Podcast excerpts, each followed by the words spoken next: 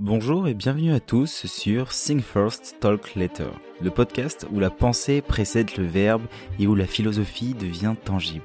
Je suis votre hôte, Christopher Laquiez, écrivain, philosophe et fondateur du mouvement Le Banquet de la Connaissance.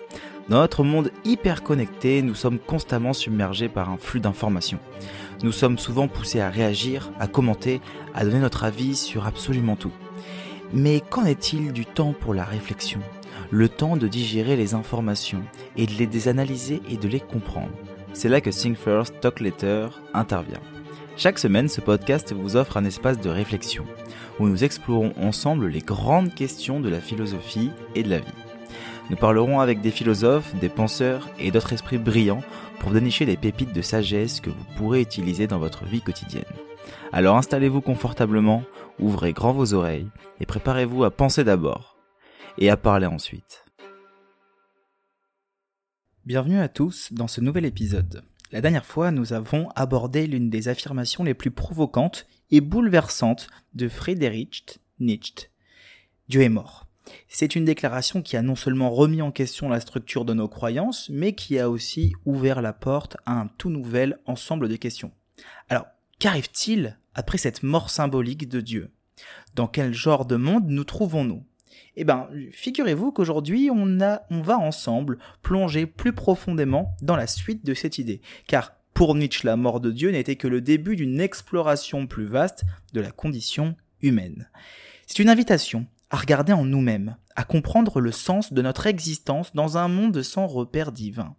On va s'aventurer dans ce que Nietzsche considérait comme les conséquences de la mort de Dieu.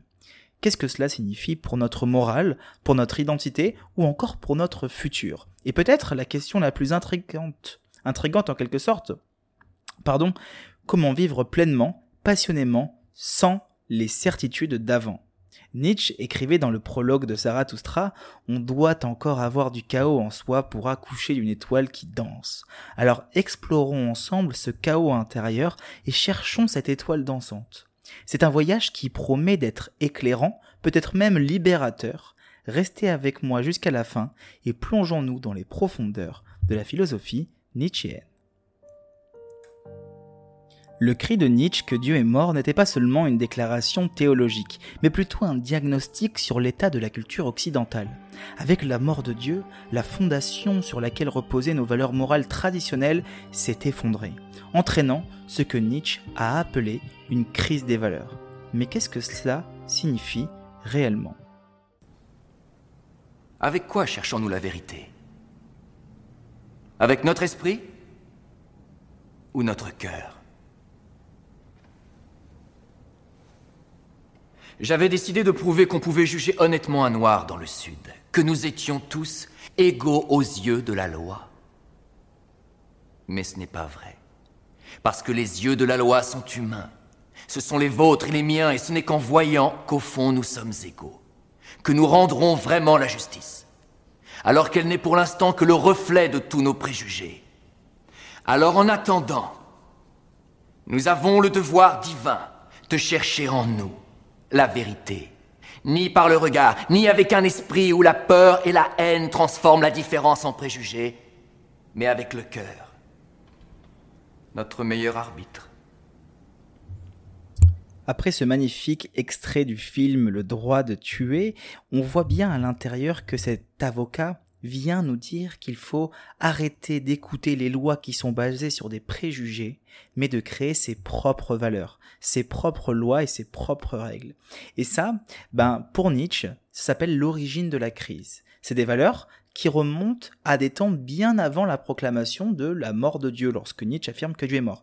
Cette crise, elle est profondément enracinée dans l'évolution même de la morale occidentale et dans les dynamiques de, de, du pouvoir qui ont façonné ces morales. Alors, pour cela, on peut retrouver dans l'ouvrage La généalogie de la morale un lien, une distinction, une dualité entre la moralité des maîtres et la morale des esclaves. Initialement, ces termes désignaient des classes sociales bien distinctes, mais on va les chercher un petit peu plus en profondeur pour comprendre ce que signifie exactement la morale d'esclave et la morale des maîtres, la moralité des maîtres. Donc la morale d'esclave, elle est née en réaction à la domination des maîtres. Les esclaves n'ayant pas accès à l'expression directe de la puissance ont développé une moralité basée sur des valeurs comme l'humilité, la compassion et le dévouement. Ce qui est bien pour les esclaves, je dis bien esclaves entre guillemets, hein, et ce qui est utile, protecteur et altruiste, tandis que le mal est ce qui est dommageable, cruel, égoïste. Et ça, ce sont des fondements qui sont basés sur cette idéologie et ces valeurs qui proviennent de la chrétienté, du christianisme, où on nous dit justement qu'une personne qui est faible est en fait forte. C'est parce qu'elle est faible qu'elle est forte. Et c'est parce qu'elle est faible et qu'elle vient montrer au maître, donc au fort, qu'elle est faible, qu'elle trouve de la force. En fait, il y a une sorte de renversement, on en parlera juste après, mais il y a une forme de renversement, parce que les maîtres, la moralité de maître. Alors on passe de morale d'esclave à morale de maître. La morale de maître, quant à elle, elle est caractérisée par l'affirmation. C'est l'auto-célébration. C'est l'expression de sa puissance et de la puissance en général. Les maîtres, on va dire qu'ils valorisent les traits comme le courage, l'honneur, la noblesse, alors que ces valeurs, elles étaient enracinées elles sont enracinées dans leurs expériences directes du monde. elles se réfèrent pas à des principes extérieurs. C'est-à-dire que le bien pour eux, il est associé à ce qui est noble, à ce qui est puissant, à ce qui est affirmatif, tandis que le mal était associé à ce qui est bas, faible et abject. Donc on voit que l'esclave, la morale d'esclave, c'est une morale qui est basée sur une forme de, de chose qui a été dictée par la société. C'est-à-dire que par exemple, la Bible a dicté des valeurs morales, par exemple, tuer c'est mal, par exemple, euh, euh, ne pas être euh, proche des gens, proche du monde, ne pas aider son prochain, c'est mal. On voit bien par exemple les sept péchés capitaux. Eh bien, ça, ce sont des morales qui sont basées sur quelque chose. Et si on suit ces morales-là et qu'on n'est pas capable de créer sa propre morale, nous sommes des esclaves. Nous sommes esclaves d'une morale qui n'est pas la nôtre. Ok? Et ça, c'est la morale des, faibles, en quelque sorte, pour Nietzsche. Parce que si moi, en pointant du doigt le fort, et je dis au fort qu'il est fort, et je le critique d'être un fort, le, fort, le fort passe pour euh, un faible. Je vais vous donner un exemple qui est simple. En France, on a l'habitude de critiquer, par exemple, les personnes qui ont beaucoup d'argent sous prétexte que les personnes qui ont beaucoup d'argent sont des personnes qui sont peut-être égoïstes, à qui on associe énormément de valeurs qui sont négatives. Donc on va pointer du doigt ceux qui ont réussi pour que les esclaves se fassent passer pour des forts et pour que les forts se fassent passer pour des faibles. En tout cas, on fasse passer le fort pour un faible. Et c'est comme ça la morale d'esclave qu'elle fonctionne. C'est en pointant du doigt l'autre de ce qu'il est et de lui reprocher d'être ce qu'il est que justement je lui donne ce rôle de mauvais, de négatif, parce qu'il est fort. C'est parce qu'on est fort et c'est parce qu'on s'exprime que par exemple une personne a de l'argent, c'est parce qu'elle a de l'argent qu'elle est faible, qu'elle est mauvaise en quelque sorte. C'est une mauvaise personne parce qu'elle a ça. D'accord? Et moi en faisant ça, je me réconforte dans ma moralité d'esclave. C'est-à-dire que je vais plutôt pointer du doigt l'autre en lui disant ce qu'il est et en le dénigrant par rapport à ce qu'il est, en faisant passer sa force comme quelque chose de mauvais, plutôt que de justement rentrer dans une morale de maître, une morale de maître qui va être plutôt celle qui est sur la création de ses propres valeurs, sur la destruction des valeurs qui ont toujours été enracinées euh, dans ce monde. Et en disant oui, en affirmant ce oui à la, vie, j'exprime ma volonté de puissance, j'exprime ce que je suis, je suis en affirmation face à la vie. D'accord? Et, et, et, et, le mal, du coup, est associé à l'inverse, face à ce qui est bas, ce qui est faible, ce qui est abject. Par exemple, un une personne aujourd'hui qui n'est pas vulnérable face au monde, une personne qui n'est pas en capacité d'exposer sa vulnérabilité va être une personne considérée comme faible. Dans une société comme la nôtre et avec ce qui se passe aujourd'hui, cette euh, évolution de l'individualisme, on est vraiment dans cette idée que il faut qu'un homme exprime euh, sa vulnérabilité, il faut que nous exprimons notre vulnérabilité, parce que si on n'est pas capable de le faire, eh ben, on est faible. Alors qu'à la base, ben, la vulnérabilité peut être perçue comme quelque chose de très personnel, et c'est pas parce que je n'exprime pas ma vulnérabilité que je suis forcément quelqu'un de faible, ou quelqu'un qui a des traumatismes, ou ce que vous voulez. Non, c'est aussi quelqu'un qui peut être fort parce qu'il garde les choses pour lui, sans forcément en être emprunt, et qui justement ne va pas pointer une faiblesse pour la faire passer comme une force. Ok? Et donc ça, chez Nietzsche, en tout cas, c'est quelque chose qu'il critique fortement. C'est-à-dire qu'une personne, si on y devait dans la société actuelle, il dirait non, mais si vous montrez votre faiblesse, c'est totalement une, une, une morale d'esclave. C'est-à-dire que moi, j'exprime ma faiblesse pour me faire passer comme fort, et je pointe le fort de ne pas le faire pour le faire passer comme mauvais. Et en fait, c'est exactement ça la moralité d'esclave, la morale d'esclave, alors que le maître, lui, va exprimer sa propre chose sans forcément pointer du doigt ce qui est mauvais, ce qui est faible ou ce qui est abject ou peu importe, mais qui va lui exprimer sa, sa, pleine puissance. Sa pleine puissance, ce n'est pas montrer sa vulnérabilité. D'accord? C'est justement aller, parce que euh, c'est les valeurs qui, qui, qui sont ancrées dans la chrétienté qui nous dit que justement, le faible doit être aidé, on doit aider le faible, parce que ben justement les forts ont rendu le faible faible, et ainsi de suite. Donc vous voyez la dualité qui se cache entre la morale de maître et la morale d'esclave.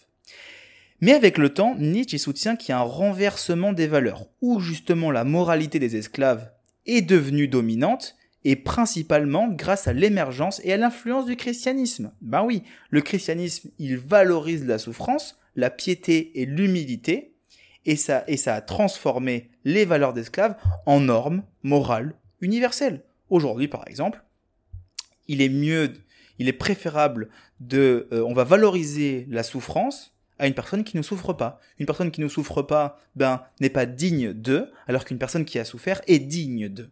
D'accord? C'est des valeurs qui, qui des valeurs d'esclaves qui sont devenues des morales universelles. Il y a justement un verset de la Bible qui illustre l'idée de la faiblesse transformée en force. Et 2 Corinthiens 12.9-10, c'est euh, dans ce verset, dans cette lettre en fait, euh, l'apôtre Paul partage une expérience personnelle concernant une écharde dans sa chair, une sorte de souffrance ou de faiblesse qu'il a dû endurer. Et Dieu lui répond, Ma grâce te suffit, car ma puissance s'accomplit dans la faiblesse. C'est pourquoi, de grand cœur, je me glorifie, je me glorifierai bien plutôt de mes faiblesses, afin que la puissance du Christ repose sur moi. C'est pourquoi je me plais dans les faiblesses, dans les outrages, dans les calamités, dans les persécutions, dans les détresses, pour le Christ, car quand je suis faible, c'est alors que je suis fort. Et ben, dans ce passage, Paul, il exprime que même dans sa faiblesse, la puissance de Dieu peut être manifeste la faiblesse humaine, lorsqu'elle est offerte à Dieu, peut devenir un canal pour sa puissance divine. Cette perspective est alignée à d'autres enseignements bibliques où les valeurs qui peuvent être semblées, qui peuvent en fait sembler contraires aux normes sociétales de force, sont en fait élevées et valorisées. Et ça, Nietzsche, bah, il le condamne énormément. Ça, Nietzsche, il le critique. Parce que non, c'est pas parce que je souffre que je suis fort, parce que j'ai donné ma souffrance à Dieu. Pas du tout. C'est parce que justement, je suis en capacité de souffrir et de créer ma propre force, que là, pour le coup, c'est différent. Je passe dans une morale de maître, et je ne donne pas ma force à quelque chose pour la faire passer pour quelque chose.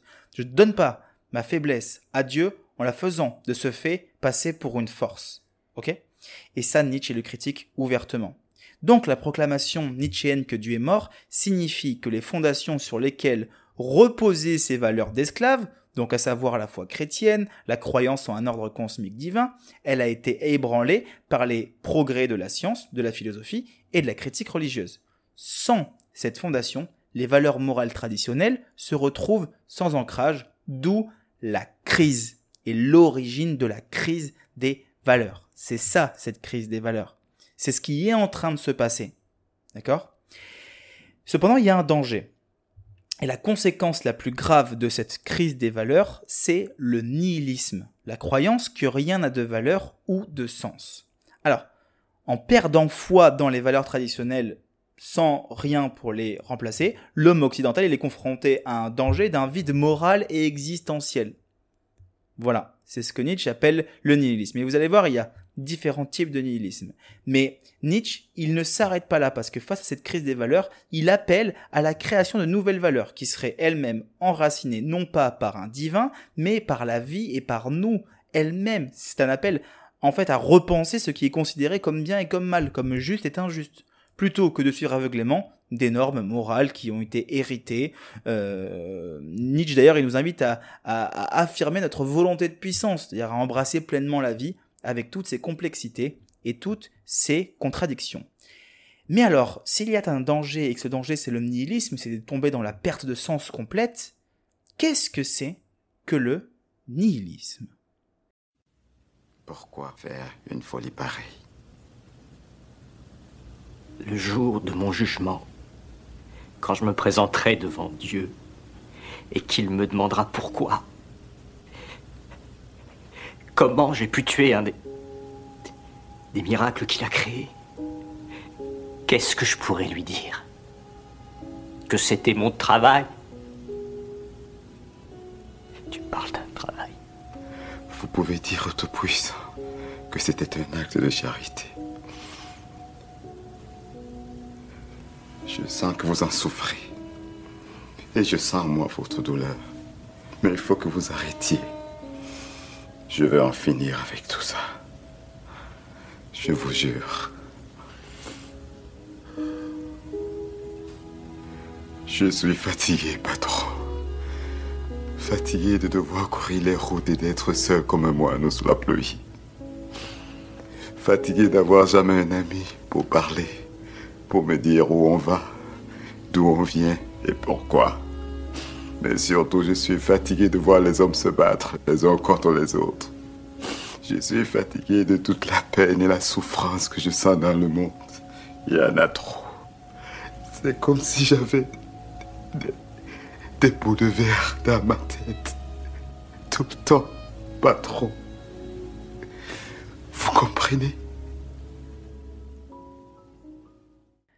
Ce magnifique film qui est La ligne verte avec Tom Hanks, juste incroyable ce passage où on entend John Coffey qui est en train de dire que où on est, où on va, on ne sait pas, on est perdu. Il y a une forme de, de perte derrière tout ça. Et on a déjà souvent entendu le fait que, ben, si Dieu est mort, alors tout est permis. On a déjà peut-être été confronté à cette phase. Et elle traduit l'absence de sens que beaucoup associent au nihilisme. Mais avant de plonger dans les profondeurs abyssales de cette philosophie, commençons par poser les bases. Qu'est-ce que signifie le nihilisme? Alors, il y a une définition que vous pouvez trouver dans le dictionnaire, mais celle de Nietzsche est bien différente. Le nihilisme, à son cœur, c'est la croyance que la vie n'a pas de sens, de but ou de valeur intrinsèque. C'est un regard sur le monde qui ne voit ni but, ni ordre, ni sens en son centre. Nietzsche lui-même a identifié le nihilisme comme le mouvement historique le plus perturbant, une force désorganisatrice, qui démantèle les fondements même de la vie. Il affirme dans Ainsi par les Zarathustra, le plus grand événement récent, que Dieu est mort, que la croyance en Dieu chrétien a cessé d'être crédible, commence à projeter son ombre sur l'Europe. Cette déclaration de Nietzsche, c'était pas une célébration, mais c'est plutôt un constat, une prise de conscience des implications de ce vide créé par la disparition de Dieu et de l'ordre moral qui accompagnait la croyance religieuse. Dans ce cadre, on entre dans une ère où les valeurs traditionnelles sont remises en question et où le sens peut sembler insaisissable. Le nihilisme, c'est un terme que on brandit souvent comme une pancarte obscurcissante, pardon. J'ai du mal à articuler obscurcissante pour signifier l'absence de sens ou l'abandon des valeurs. Mais Nietzsche, dans sa vision perçante, n'a pas simplement posé le diagnostic de nihilisme, il l'a aussi fragmenté, il l'a analysé, il l'a décomposé. Alors pour ça, il y a une distinction qui se fait entre le nihilisme passif et le nihilisme actif. Le nihilisme passif, c'est la première étape de la descente. Le nihilisme passif, ça représente une réaction qui va être initial à la prise de conscience que les valeurs traditionnelles sont effondrées. C'est le sentiment d'abandon, de désespoir face à un monde qui semble avoir perdu tout sens ou structure. Imaginez quelqu'un qui, après avoir vécu toute sa vie en suivant un chemin clairement tracé, découvre soudain que ce chemin mène dans le vide. Mais c'est pas tout. Parce que pour Nietzsche, le nihilisme passif, il va au-delà de cette simple prise de conscience. Il s'agit d'une réaction de rejet, de renoncement à la volonté de vivre. Face à l'absence de sens, certains peuvent choisir de se retirer, de renoncer à la vie, de ne plus vouloir rien désirer. Et c'est ici que le danger réside. Ensuite, le nihilisme actif, c'est la destruction nécessaire. Comment passons-nous de ce désespoir à une affirmation de la vie C'est là que le nihilisme actif entre en jeu. Si le nihilisme passif est une réaction de désespoir, le nihilisme actif est une force de destruction. Mais attention, ce n'est pas une destruction aveugle ou nihiliste pour le plaisir de détruire. C'est une destruction dans le but de créer, de libérer de l'espace pour de nouvelles valeurs, de nouvelles façons de vivre et de voir le monde. Nietzsche écrit dans La volonté de puissance, le nihilisme actif de point, il est le signe d'une force accrue de la volonté. Par cette force, nous démantellerons activement les anciennes structures, non par dépit, mais pour préparer le terrain à une nouvelle construction. Ok? Donc on a d'une partie le nihilisme passif, qui est celui de je perds toutes les valeurs, toutes les valeurs se détruisent et je rejette ça. C'est un, un, renoncement à la volonté de vivre. Et là, qu'est-ce qui se passe? Ben justement, je vais euh, créer une morale dans le nihilisme passif. Je vais créer une morale qui va être euh, cette morale plus ou moins d'esclave en quelque sorte. Une réaction de rejet, de renoncement à la volonté. C'est justement cette absence de sens qui vient créer cette réaction de rejet. D'accord? Ça, c'est le nihilisme passif. Sachant que Nietzsche critique activement la morale, les morales qui ont été imposées par la société, et que là, on va revenir se positionner sur des morales. Le nihilisme actif, quant à lui, c'est vraiment j'ai perdu le sens, mais je ne rentre pas dans le désespoir, je rentre dans une force de destruction. Je vais détruire, remettre en question pour justement recréer du but dans ma vie, pour libérer de l'espace pour de nouvelles valeurs et une nouvelle façon de voir le monde. Nietzsche, il se contente pas uniquement de diagnostiquer le nihilisme, il cherche également un remède. Parce que laisser un vide, c'est risquer l'apathie, c'est risquer la désillusion, voire le désespoir. Alors comment on sort de ce gouffre nihiliste? La solution pour Nietzsche réside dans la création de nouvelles valeurs. Non pas dictées par une divinité, mais une valeur qui émane de nous-mêmes. C'est ici qu'intervient le concept de surhomme. Surhomme, cet individu qui est capable de dépasser les limites traditionnelles et de créer ses propres valeurs. Et ça, ça demande du courage. Du courage pour affronter le néant du nihilisme, pour reconnaître les illusions auxquelles on s'est accroché toute notre vie, et aussi pour bâtir quelque chose de nouveau en leur place. La clé, c'est l'affirmation, l'amour de la vie malgré ce qu'elle est, ou malgré la cause de ce qu'elle est. Une cause peut-être de souffrance et aussi une cause de finalité. Alors, devenons un surhomme.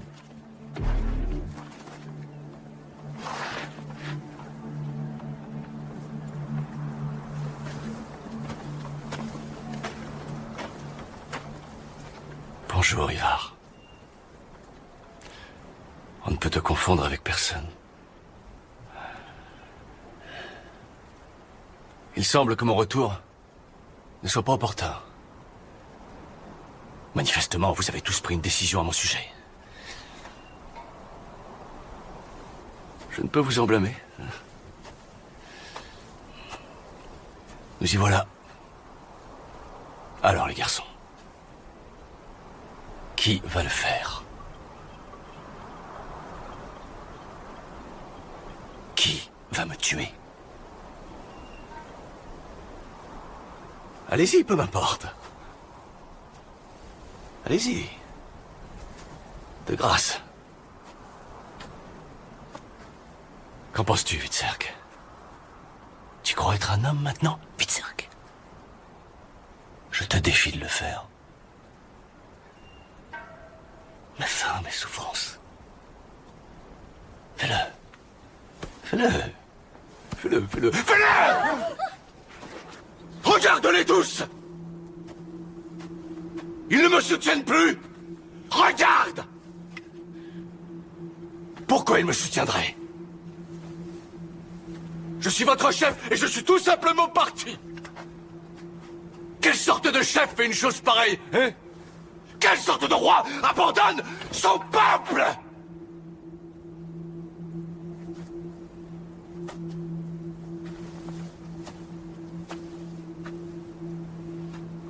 de père abandonne ses enfants.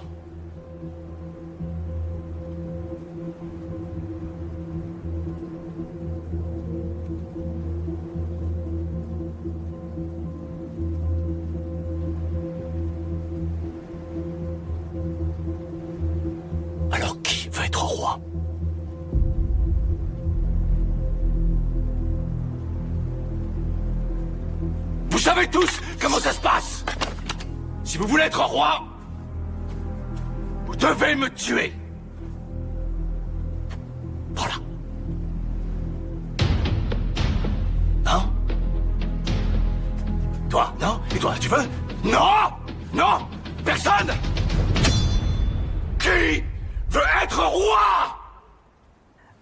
Bien que là pour le coup Ragnar est l'illustration de cette personne qui va défier le monde, défier le monde pour montrer ses propres valeurs. Je suis le roi en prenant l'exemple du roi. C'est aussi l'exemple, un exemple de roi en tant que, que personne avec ses propres valeurs. Donc là, on sort du nihilisme où Ragnar est parti, a fui, déconstruit les valeurs et a créé ses propres valeurs. On se pose la question de quel est le chemin à suivre? La réponse de Nietzsche n'est autre que le concept du surhomme.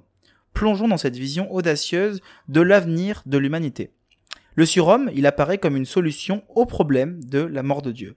Au lieu de se tourner vers des vérités transcendantes ou divines pour donner du sens à la vie, Nietzsche propose que l'individu crée son propre sens, forge ses propres valeurs et ainsi transcende l'homme ordinaire pour devenir le surhomme. Le concept de surhomme, ou en allemand Übermensch, est central dans la philosophie de Nietzsche. Le surhomme, c'est pas simplement un être qui est doté de capacités intellectuelles ou physiques exceptionnelles, pas du tout, ça n'a rien à voir avec ça. Mais on pourrait le suggérer à une autre définition. Au lieu de cela, il symbolise un idéal vers lequel l'humanité devrait tendre. Il marque une rupture avec les valeurs évidemment judéo-chrétiennes traditionnelles qu'on a vues depuis le début, et surtout une réévaluation des valeurs fondamentales, qui elles-mêmes sont guidées par l'humanité. Dans Ainsi par les Zarathustra, le surhomme est présenté comme un objectif, un idéal éthique. Zarathustra lui-même aspire à cet état supérieur et enseigne à ses disciples à chercher cet état psychologie supérieur. L'homme est décrit comme une corde tendue entre la bête et le surhomme. Il suggère une évolution nécessaire de notre état actuel vers cet idéal. Notre état actuel, c'est le dernier homme. Il y a le surhomme, qui est celui qui a détruit les valeurs, qui a remis en cause toutes les valeurs judéo-chrétiennes et qui est en train de créer les siennes, qui est animé par la volonté de puissance. Et il y a le dernier homme, qui lui, le dernier homme, est cet homme qui est justement euh, empris des valeurs morales, qui n'arrive pas à s'exprimer, qui est euh, un homme, on va dire, ancré et portant le poids de la société sur ses épaules. Dans Ainsi par les Zarathustra, Nietzsche, il nous donne un passage qui est assez intéressant, où Zarathustra s'adresse au peuple. Il faut savoir que dans cette œuvre de Zarathustra, Nietzsche fait un petit peu une forme de euh, parodie de, de, de, la Bible. Voilà, Nietzsche parodie un petit peu la Bible dans le sens où il utilise un prophète du nom de Zarathustra pour il faut lire Nietzsche plusieurs fois pour pouvoir comprendre que c'est pas un moraliste qui arrive et qui va dire au peuple ce qu'il doit faire, mais c'est quelqu'un qui va justement avertir le monde, mais pas affirmer qu'ils doivent agir de telle ou telle manière. Et c'est là, c'est pour ça que Nietzsche a quand même une vision très élitiste de sa philosophie, parce que tout le monde ne peut pas le comprendre. Et donc il, affirme à ce qu'on doit, on doit aller analyser Nietzsche, on doit aller le lire de manière différente, on doit le comprendre, on doit revenir dessus et re-revenir et re-revenir. C'est pas toujours la même chose et il ne faut pas le prendre dans son premier sens du mot. Il y a toujours quelque chose qui se cache derrière. L'exemple type, c'est cette fameuse citation du deviens ce que tu es qui nous affirme qu'il faut qu'on devienne quelque chose qu'on est. Donc deviens ce que tu es, on pense directement qu'il y a un nous qui a été prédéfini et qu'il faut qu'on devienne ce nous qui était prédéfini. Or, Nietzsche, lorsqu'on analyse ses dires, lorsqu'on analyse ses écrits et sa philosophie, le devient ce que tu es. Ce n'est pas qu'il faut devenir ce qu'on est en tant qu'être prédéfini par quelque chose, quelqu'un qui aurait besoin de s'exprimer une entité qui était déjà conçue à l'intérieur de soi, mais plutôt de rester constamment dans le devenir, de rester en perpétuelle évolution. Deviens ce que tu es, c'est que tu restes dans le devenir. Alors ça peut porter à confusion, mais c'est en quelque sorte ce genre de citation-là qu'il ne faut pas prendre au premier ordre. C'est ce genre de situation, il faut comprendre la pensée, comprendre Nietzsche pour pouvoir savoir ce qui se cache derrière. Voilà, Nietzsche est ce philosophe élitiste qui euh, s'adresse, d'ailleurs il était très peu lu dans son époque, hein, à son époque lorsqu'il a sorti ses livres, c'est après par la suite qu'il a été beaucoup lu. D'ailleurs si, si il avait beaucoup, on va dire, baissé les bras par rapport à cette idée euh, du fait qu'il était euh, peu lu, du fait que ça soit une philosophie qui se veut élitiste, mais là pour le coup, aujourd'hui, s'il était là, il serait bien impressionné de voir, euh, on va dire, tout l'engouement qu'il y a autour de sa philosophie. Donc, Zarathustra s'adresse au peuple et dit Je vous enseigne le surhomme. L'homme est quelque chose qui doit être surmonté. Qu'avez-vous fait pour le surmonter? Tout être est une rivière qui veut réussir. L'homme est une forme dangereuse, immature, qui veut réussir. L'homme est une corde tendue entre la bête et le surhomme, une corde au-dessus d'un abîme. Une chose dangereuse est cette traversée, une chose dangereuse, ce grand regard en arrière, ce dangereux tremblement et arrêt sur le chemin. Ce que je vous dis ici, ce n'est pas la route de l'égalité, car je ne veux pas d'une machine avec son rythme pour homme et surhomme. Ce texte, il encapsule l'essence du concept du surhomme de Nietzsche. L'homme, selon lui, est un être en transition, ce devenir. Une corde tendue entre sa nature animale primitive et un futur idéal, qui est le surhomme, vers lequel il devrait tendre.